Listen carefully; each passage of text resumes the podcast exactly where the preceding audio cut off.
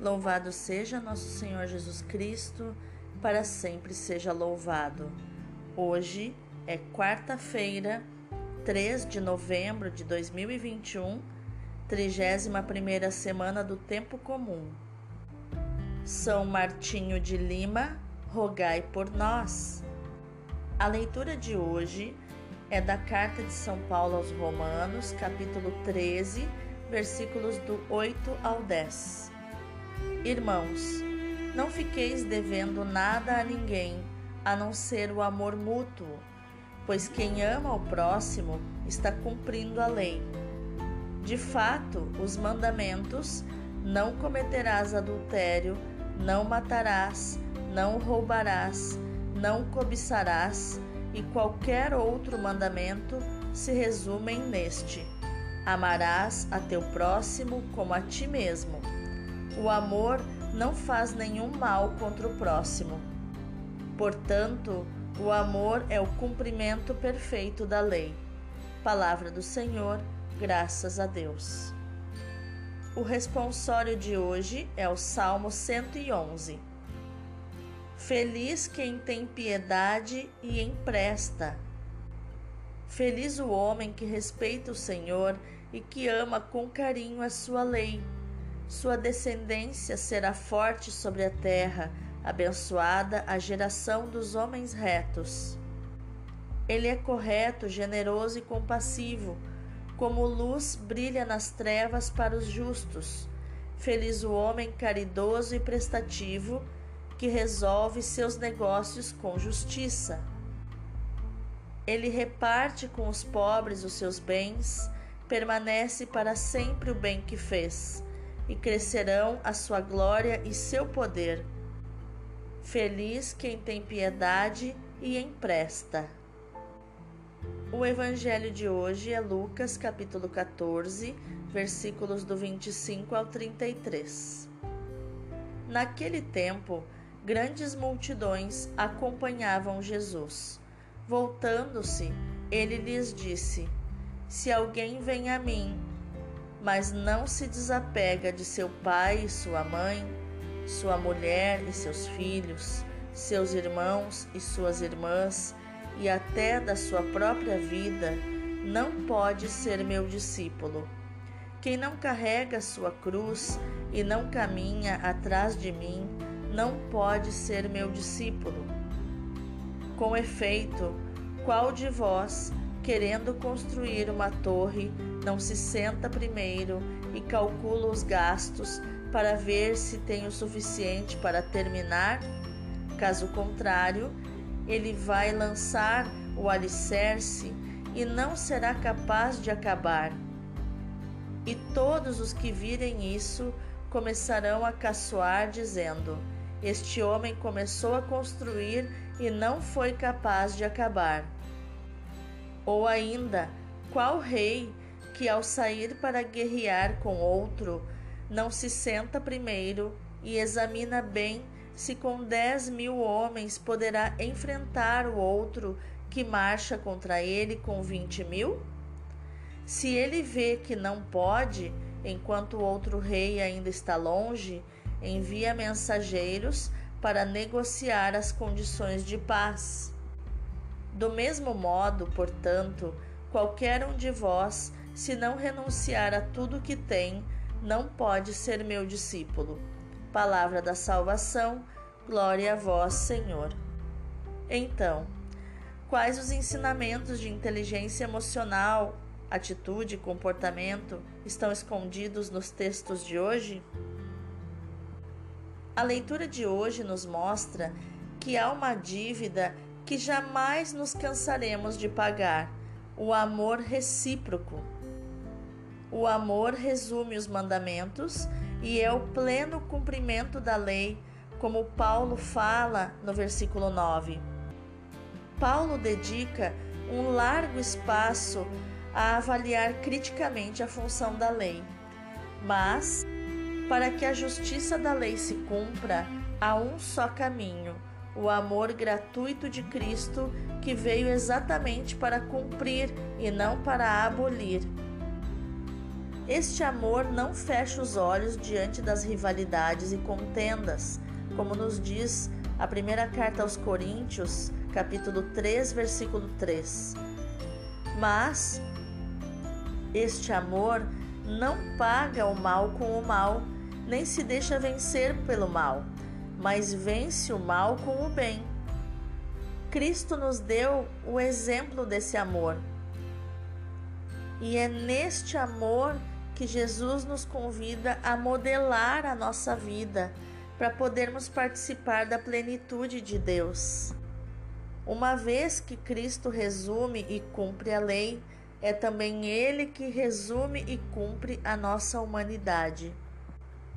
Já no Evangelho, depois de deixar a casa do fariseu, Jesus encontra-se com a multidão e o seu discurso torna-se mais íntimo e radical. No texto de hoje temos duas parábolas, seguidas por dois convites à renúncia. Ambas as parábolas nos convidam à reflexão antes de empreender qualquer iniciativa, para nos darmos conta se temos capacidade para terminar. Sabemos que o imediatismo é o maior ladrão de sonhos que existe.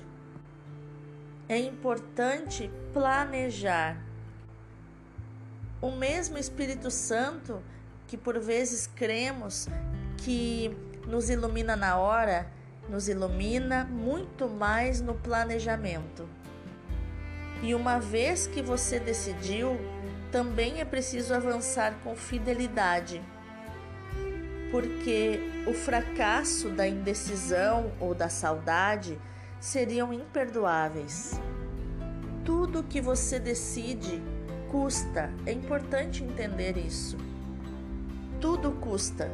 Não decidir já é uma decisão e tem um preço. É importante pagar o preço do que te custa. Adultos pagam o preço que toda decisão lhe custa. Também seguir Jesus no caminho que o leva decididamente para Jerusalém e para o Calvário é um empreendimento muito exigente, pelo qual é preciso entregar toda a vida.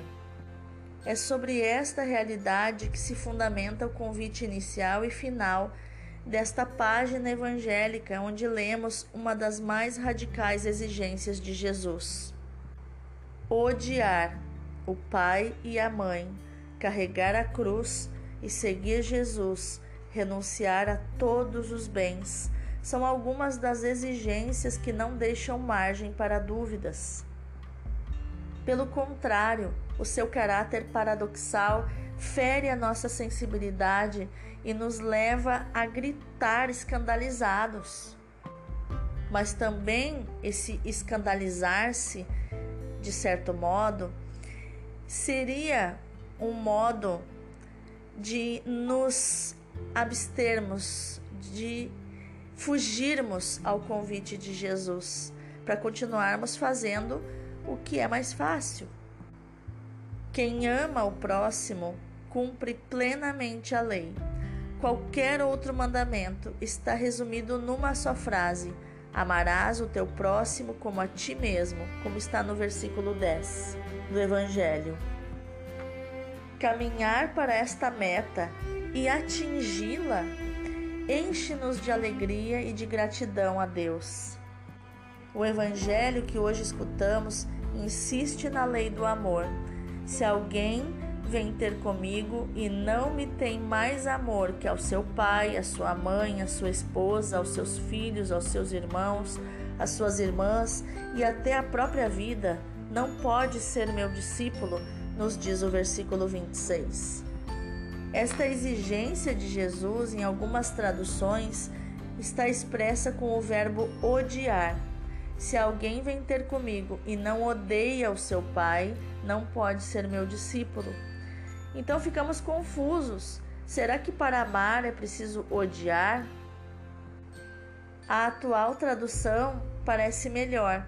Não se trata de odiar alguém, mas de amar mais a Jesus, de amá-lo acima de tudo e todos. Só assim se pode ser seu discípulo. Jesus faz um contraponto importante, porque se ele falar só de amor, as pessoas ficam entusiasmadas e julgam que se trata de uma coisa fácil, que está ao alcance de todos. Mas é importante enxergar a renúncia que envolve essa decisão de seguir Jesus. Nesse momento, Jesus nos tira todas as ilusões. Voltando-se para as multidões que o seguiam, Jesus lhes diz: Se alguém vem ter comigo e não me tem mais amor que ao seu Pai, não pode ser meu discípulo.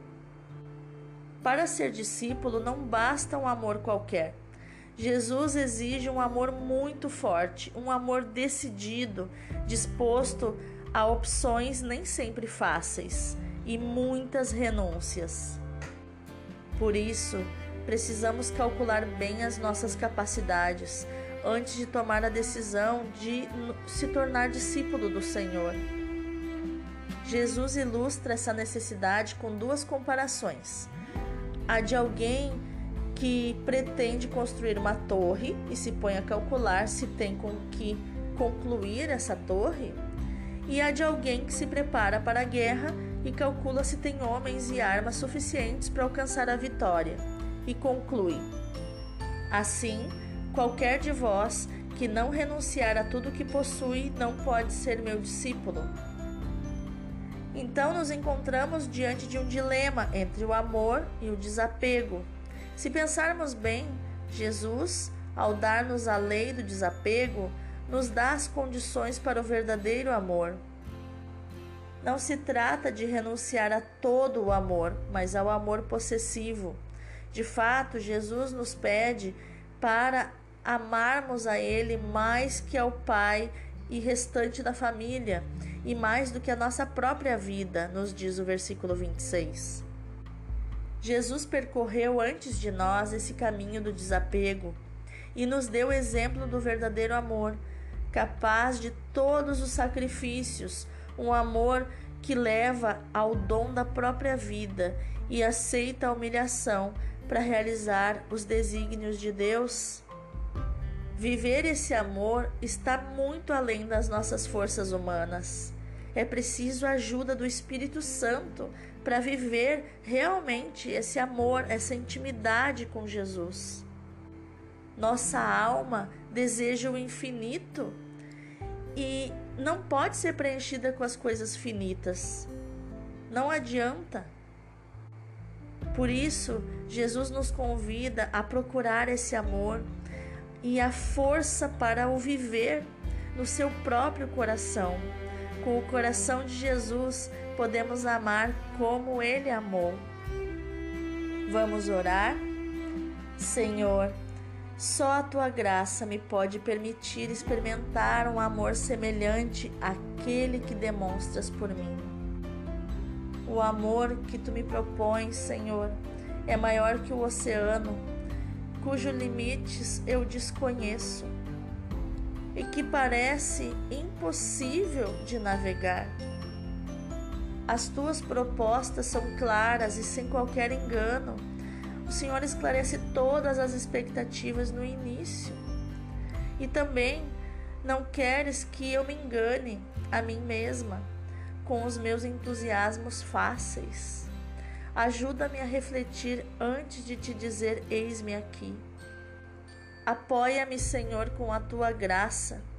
Tu queres que eu seja protagonista, responsável da minha própria história, tomando as decisões de modo adulto, que faz o que precisa ser feito, decide o que precisa ser decidido, para resolver o que precisa ser resolvido. Só o teu amor me torna pessoa humana. Só o teu amor me dá plenitude que tanto procuro, o amor que aprendo de ti ao seguir-te como discípula, o amor com que procuro amar os meus irmãos. Muito obrigada, Senhor, gratidão, Senhor, por tudo que o Senhor me deu, por todas as graças, por todo o amor e por todo o amor que eu ainda receberei que eu já vejo com os olhos da fé e já te agradeço. Amém Meu irmão, minha irmã, que hoje seja o dia de pensar, de refletir sobre esta proposta tão clara de Jesus e sem qualquer engano. Se alguém não me ama mais que ao seu pai e sua família, não pode ser meu discípulo. Deus abençoe o teu dia.